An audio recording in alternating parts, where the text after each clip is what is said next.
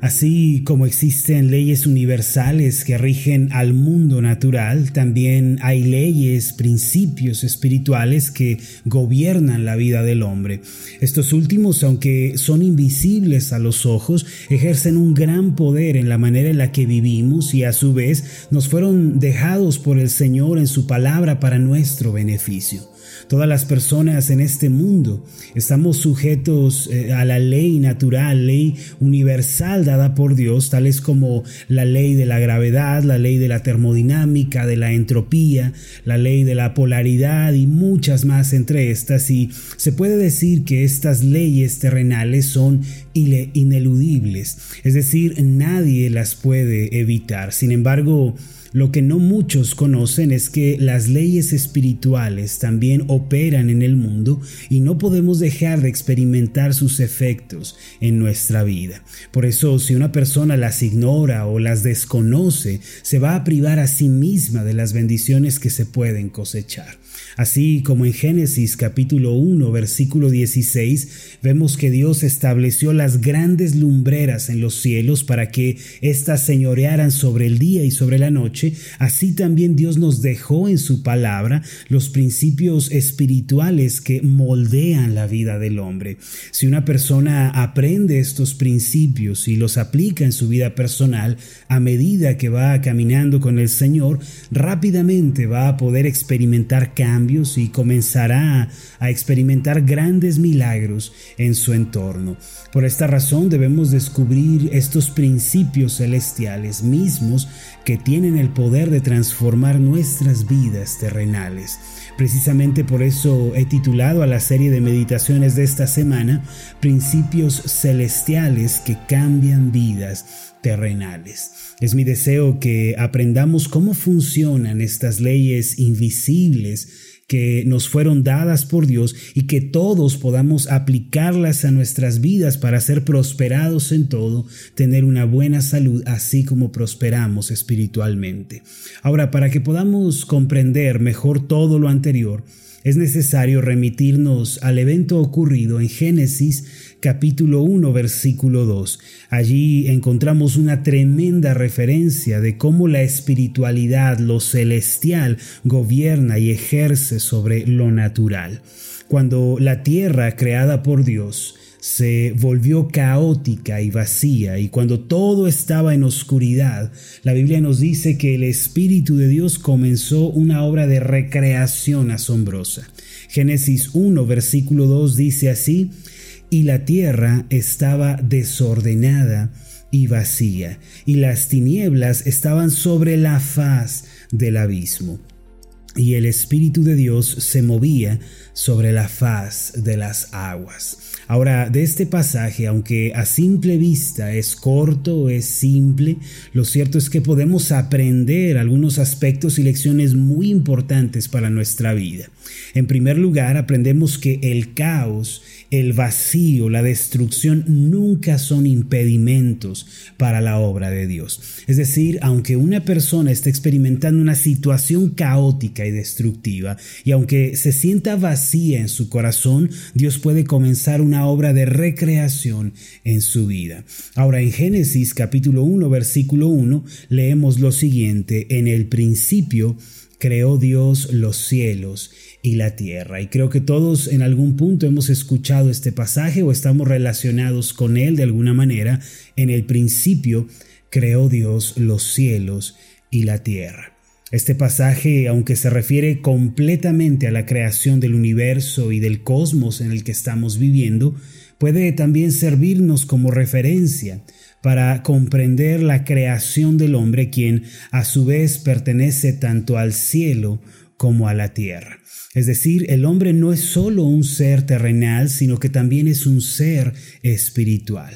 Ahora, como sabemos, Dios nunca hace nada en desorden y en caos. Por eso, cuando llegamos al versículo 2 de Génesis 1, Debemos preguntarnos qué fue lo que ocurrió para que el mundo perfecto creado por Dios en el versículo 1 llegara a estar desordenado y vacío en el versículo 2. Ahora, recuerden esto, Dios nunca hace nada en desorden o de manera imperfecta, pero en el verso 2 vemos que el mundo ya estaba en caos, en desorden y vacío. ¿Cómo llegó a suceder esto?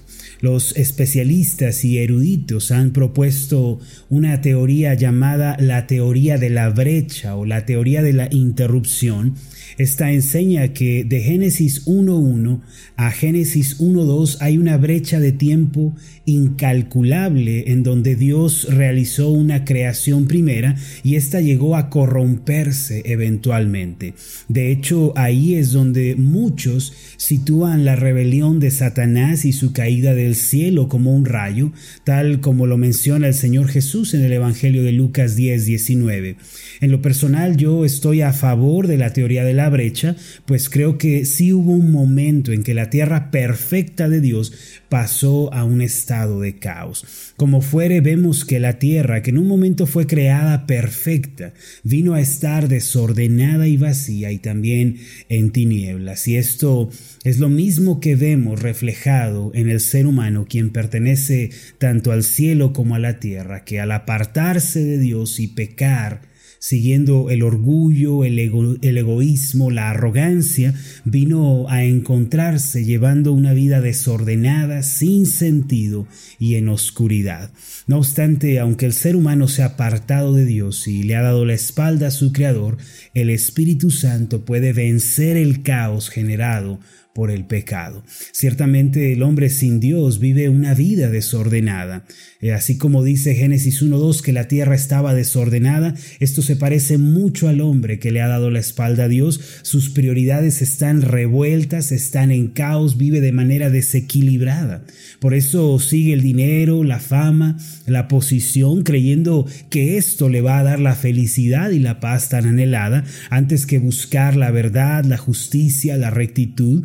No solo eso, sino que el hombre pecador, al vivir sin Dios y experimentar el desorden en su vida, lleva una existencia vacía, tal como nos dice Génesis 1.2. El hombre se siente perdido y extraviado y aunque goce quizá de juventud, de belleza, o tenga posesiones, riquezas, eh, esté en un estatus alto, en algún punto estas cosas llegan a parecerle insípidas y sin sentido. Además de lo anterior, del desorden y del vacío, las tinieblas del maligno están sobre él. Satanás, el opresor y el acusador, destruye su vida y le hace miserable. Por eso la primera lección que aprendemos de Génesis 1.2 es que aunque el hombre viva una situación caótica, aunque esté desordenado, vacío y gobernado por las tinieblas, como dice Génesis 1.2, hay esperanza porque el Espíritu de Dios puede obrar vida nueva en el hombre. El Espíritu de Dios se mueve y puede hacer un milagro asombroso. Ahora, ¿cómo puede suceder este milagro?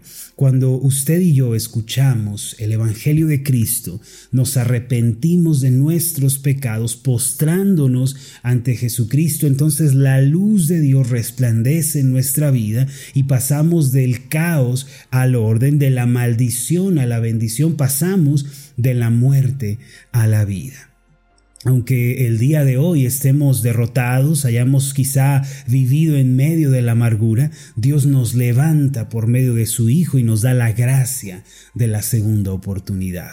A propósito, aprovecho para preguntar, ¿ha rendido ya su vida a Cristo? ¿Puede confesar el día de hoy que Él es el Señor de su vida? Yo lo invito para que medite en lo anterior. La vida sin Dios es dolorosa, es amarga y nos empuja al sinsentido. Sin embargo, si recibimos a Cristo como Señor y Salvador personal, nuestra historia puede cambiar. Solo recibiendo a Cristo podemos pasar de muerte a vida, de oscuridad a luz y de maldición a bendición. Usted solo tiene que rendirse ante Él y reconocerlo como Señor de su vida. Al hacerlo, el milagro asombroso de la nueva vida tendrá lugar en usted.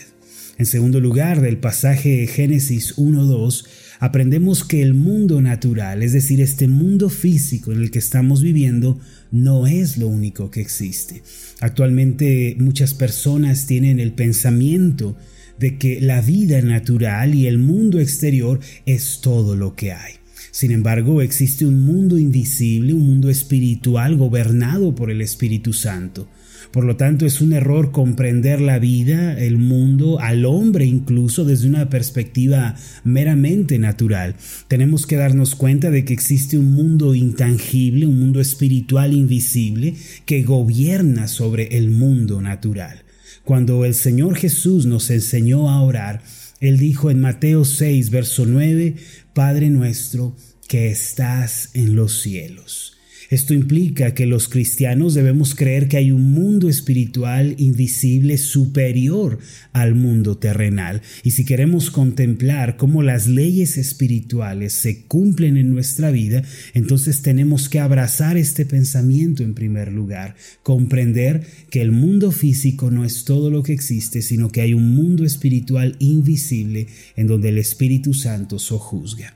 Como tercero y último, de Génesis 1.2 aprendemos que la obra del Espíritu Santo puede cambiar el caos en orden, puede cambiar las tinieblas en luz, el vacío y la derrota en gozo y paz. En pocas palabras, la obra del Espíritu Santo vence sobre la ruina y el desastre. En este pasaje la frase el Espíritu de Dios se movía tiene una implicación más profunda. La explicación se movía, no se refiere meramente a un movimiento sin sentido o a una acción ambigua. En realidad la palabra movimiento aquí se refiere a que el Espíritu Santo envolvía el mundo y lo cubría. Algunos teólogos opinan que la labor del Espíritu Santo en este pasaje donde se nos narra la creación es que Él envolvía el mundo como el ave que empolla sus huevos antes de que estos se rompan y den paso a la vida. En pocas palabras, el Espíritu Santo estaba gestando o incubando al mundo. Mis amados, la Biblia nos enseña que el mundo de Dios es superior al mundo del hombre. El Espíritu de Dios gestaba e incubaba el mundo que ahora vemos y algo similar sucede en nuestra vida cuando creemos en Cristo. En nosotros comienza una etapa de gestación, de incubación por parte del Espíritu Santo. Es ahí en donde tenemos que aprender a vivir en los principios celestiales, los cuales se encuentran esparcidos por toda la Biblia. Estos principios están desde el Génesis hasta el Apocalipsis. Si usted quiere experimentar un milagro en su vida y quiere cambiar sus circunstancias, primero tiene que rendirse a la obra del Espíritu Santo. Esto es posible solamente cuando aceptamos la palabra de Dios en nuestro corazón y estamos dispuestos a aplicarla en nuestra vida. La Biblia dice en Proverbios 4, versículo 20 al 22 lo siguiente, Hijo mío, Está atento a mis palabras, inclina tu oído a mis razones. No se aparten de tus ojos, guárdalas en medio de tu corazón, porque son vida a los que las hallan y medicina a todo su cuerpo. Este pasaje nos enseña que para gozar de una vida bendecida, sana, fuerte, tenemos que aceptar la palabra de Dios en nuestro corazón. Durante esta semana, mis amados, los invito a dejar que la palabra de Dios dirija sus pasos a medida que aprendemos los principios celestiales que cambian la vida terrenal. Permítanme hacer una oración por ustedes.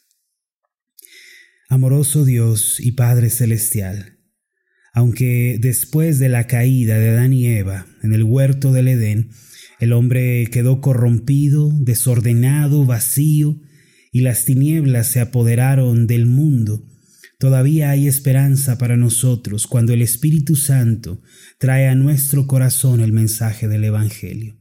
Padre, te pedimos en el nombre de Jesús que tu luz resplandezca en nosotros. Hoy reconocemos que Cristo es el Señor y Salvador suficiente del alma, que fuera de Él no hay esperanza para nosotros, y asimismo nos rendimos por completo a la obra de tu Espíritu Santo, la cual es llevada a cabo por la palabra. Señor, permítenos que durante esta semana podamos aprender esos principios de vida que tú nos dejaste en tu palabra, principios celestiales que pueden cambiar nuestra situación presente. Gracias te damos en el nombre de Jesús. Amén y amén.